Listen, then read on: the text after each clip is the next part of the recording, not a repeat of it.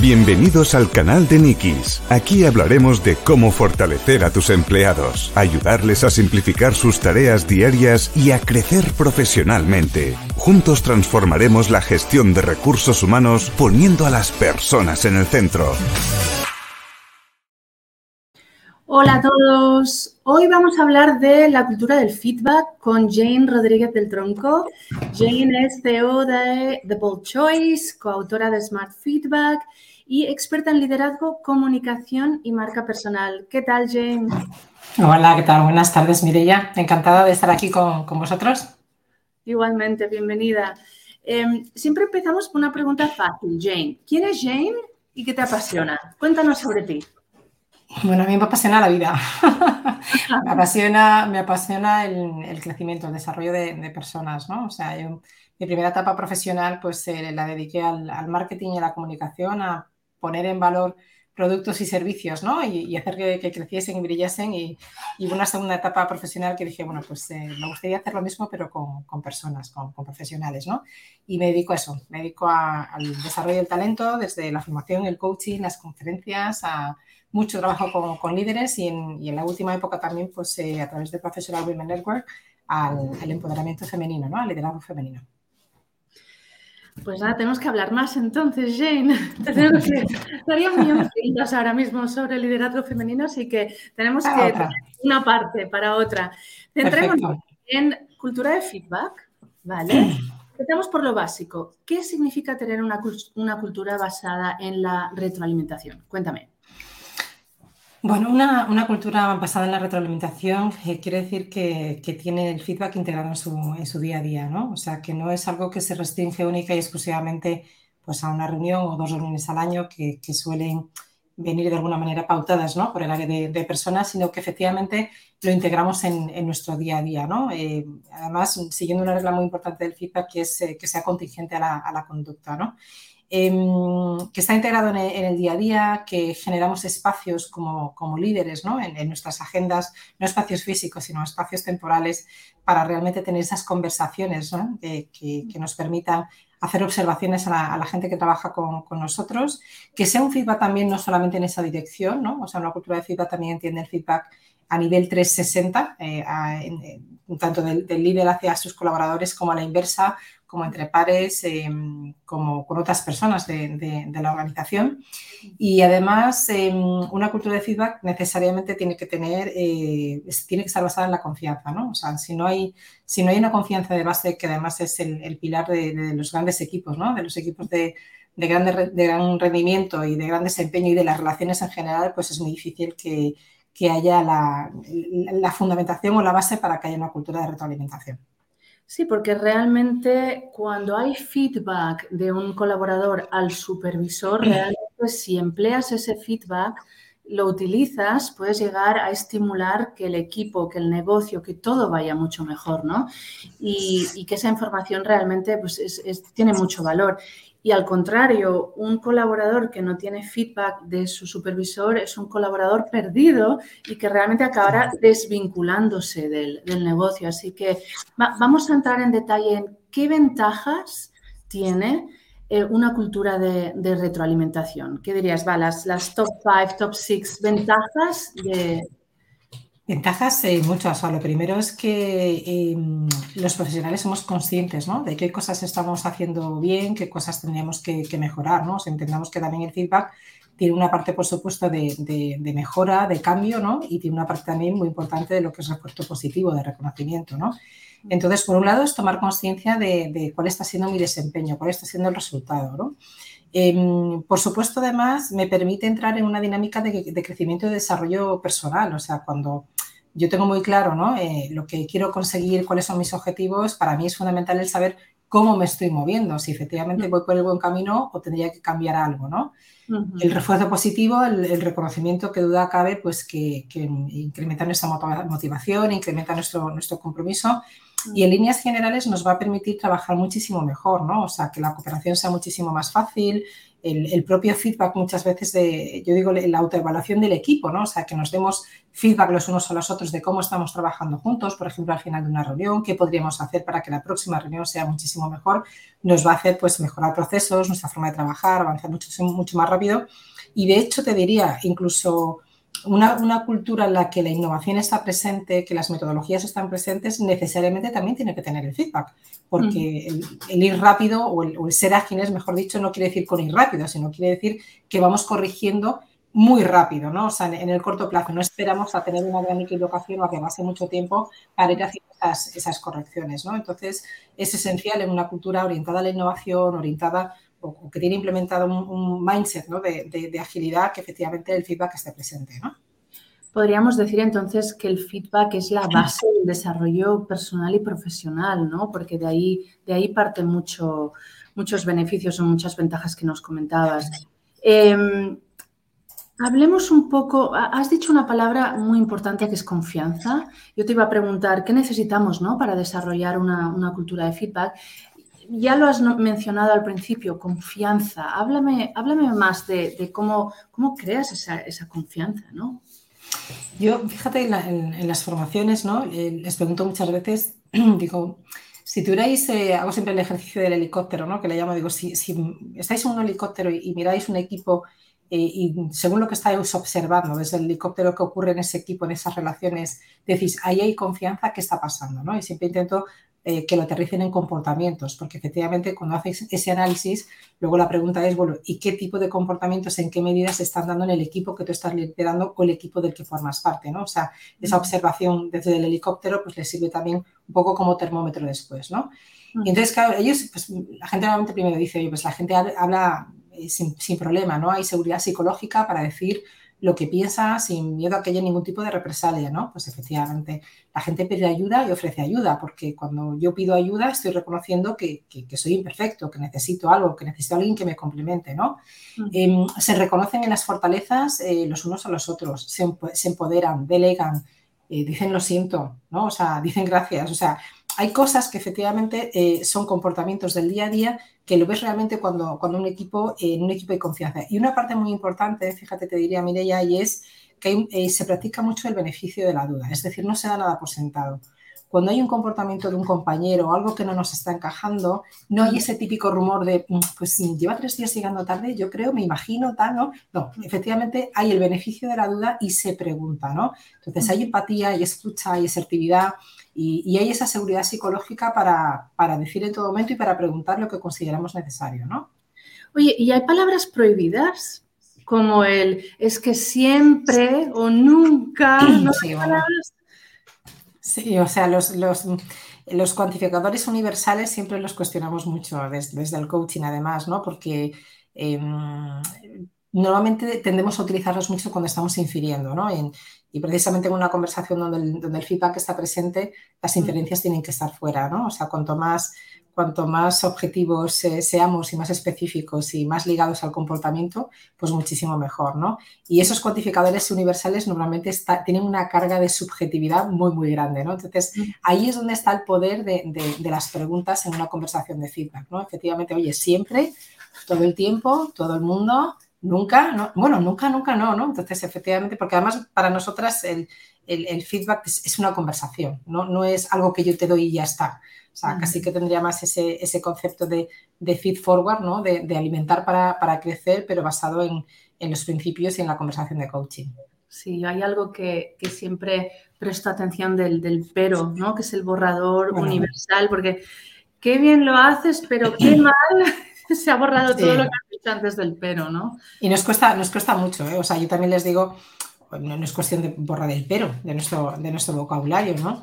Y, y, sí, y sí, al mismo tiempo, utilizar, por ejemplo, pues el sí, ¿no? O sea, para no borrar eh, automáticamente lo que, lo que hemos dicho antes, ¿no? Entonces, sí hay palabras, bueno, no digamos que, prohibidas, pero sí que muy cuestionadas.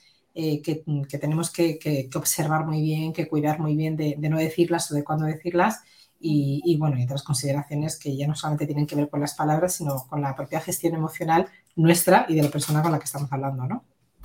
Sí que, como bien dices, hay que buscar el momento adecuado, ¿no? No puede ser en ningún momento, pero tiene que ser habitual, ¿no?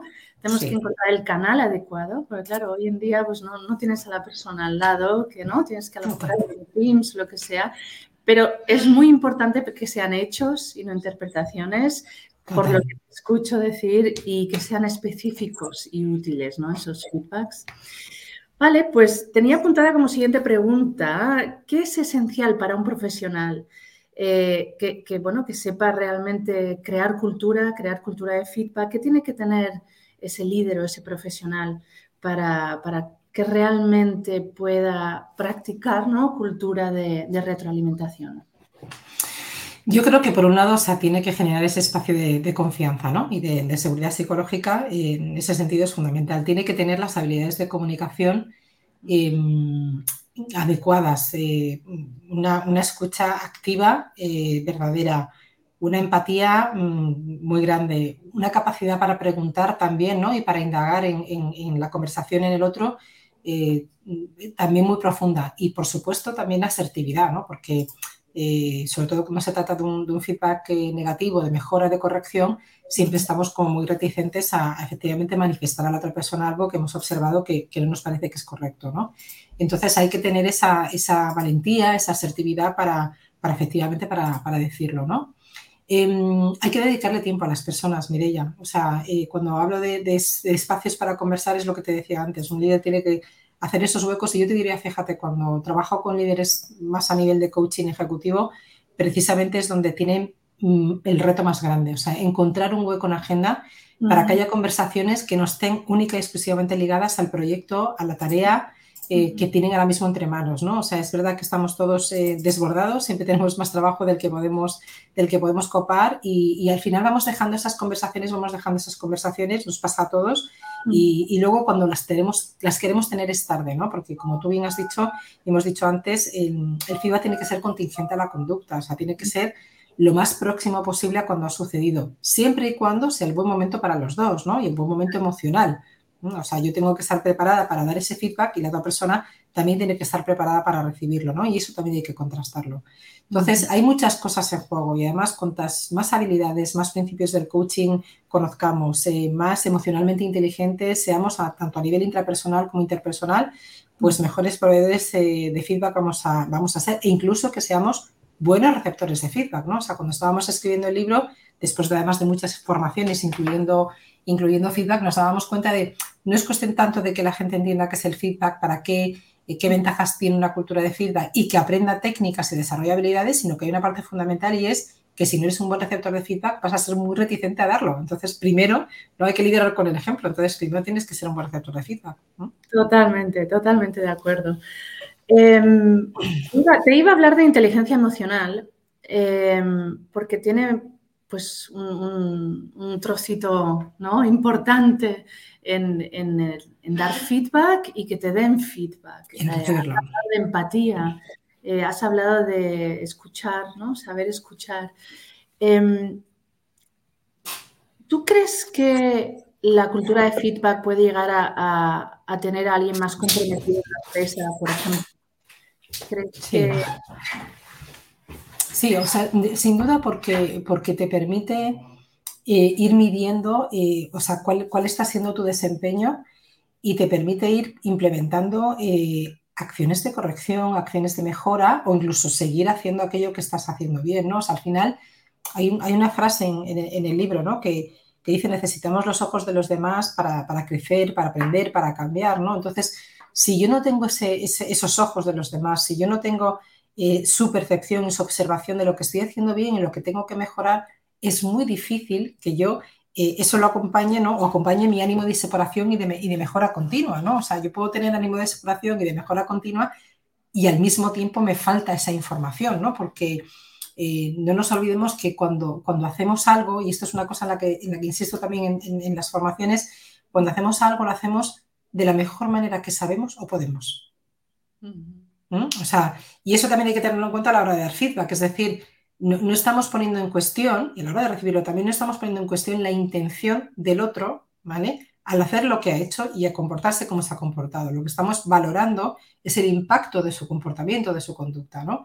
Entonces, partamos siempre de que, eh, yo voy a decir, no decir el 100% porque ya sabes que no me gustan los cuantificadores universales, pero vamos a decir que el 99% de las veces, ¿no? Por, por dejarnos ahí un, pequeño porcentaje, el 99% de las veces hacemos las cosas lo mejor que sabemos o lo mejor que podemos en las circunstancias en las que estamos. Otra cosa es que por muy buena intención que tengas, pues efectivamente al final, pues las cosas no hayan salido bien, ¿no? El impacto no haya sido positivo. Bueno, pues efectivamente eso tenemos que conocerlo para, para corregir lo que sea necesario y en la próxima ocasión, pues que nos salga muchísimo mejor, ¿no? Entonces, sin duda, y eso aumenta el compromiso, porque como voy a ir teniendo un mejor desempeño, eh, pues efectivamente eso me va a hacer estar más motivada y comprometerme mucho más, ¿no? O sea, si yo por la, por la contra, ¿no? Estoy en un equipo con un líder que no me da feedback, que no me hace caso, eh, que, o que me dice todo el tiempo que fenomenal, ¿no? O sea, tengo un cliente, por, por, ejemplo, que eso muy de la cultura de fenomenal, todo estupendo, ¿no? Y de repente un día pues, pues te sueltan absolutamente de todo y, te quedas muy, sorprendido, pues eso lo que te va a hacer precisamente es desengancharte, ¿no? Y que bajar el compromiso. Nosotros siempre se lo decimos a los clientes, en Nikis puedes evaluar a, una persona mm, por objetivos, por competencias y también eh, mediante feedback. Y siempre les decimos, pero si vais a preguntar, luego aseguraros que, esa información ¿no? se vuelve en un plan de acción para algo. si vas a preguntar y se va a quedar ahí, es peor que si no hubieses preguntado, ¿no? Total, total. oye, háblame un poquito modelo before. ¿Qué quiere decir? Está en tu libro. sí. los que se lo quieran comprar en Amazon, eh, Smart Feedback de Lead Editorial. De Lead Editorial, sí. Sí, sí, eh, cuéntanos, un poco modelo Before. Pues mira, el, el modelo Before en la, en la primera edición de, Smart Feedback, que ya estamos en la cuarta, dentro de nada esperamos que el camino de la, de la quinta edición, en la primera salió como el modelo de los seis pasos, ¿vale? O sea, y es un modelo que mm, eh, sigue los principios de la conversación de coaching, eh, se refleja también ahí pues, los principios de la comunicación no violenta, de la inteligencia emocional, ¿no? Em, y entonces, bueno, salió como, oye, si tenemos que, que era muchas veces lo que, lo que nos encontrábamos, pero da, una guía de conversación, dime cómo lo hago, ¿no? Entonces, eh, somos muy de, de, recetas. Y entonces, dándole muchas vueltas, dijimos, bueno, ¿qué pasos habría que dar, ¿no? Eh, para, para efectivamente tener una conversación de, de, feedback que sea, que sea una guía que nos valga tanto para el feedback negativo como para el positivo, ¿no? Porque además, eh, una, una, cosa que, que, que veréis en el libro es que no hablamos de críticas constructivas y de refuerzo positivo como tal, no, feedback negativo y positivo. Feedback negativo, ese que tiene algo que mejorar o cambiar la otra persona y positivo de reconocimiento, porque constructivo tiene que ser todo. O sea, ¿no? el, positivo también tiene que construir, ¿no? Hacia adelante. Entonces, eh, venga, pues vamos a intentar hacer una, guía de conversación, ¿no? Que sirva para, para, los dos casos. Y nos salieron los seis pasos.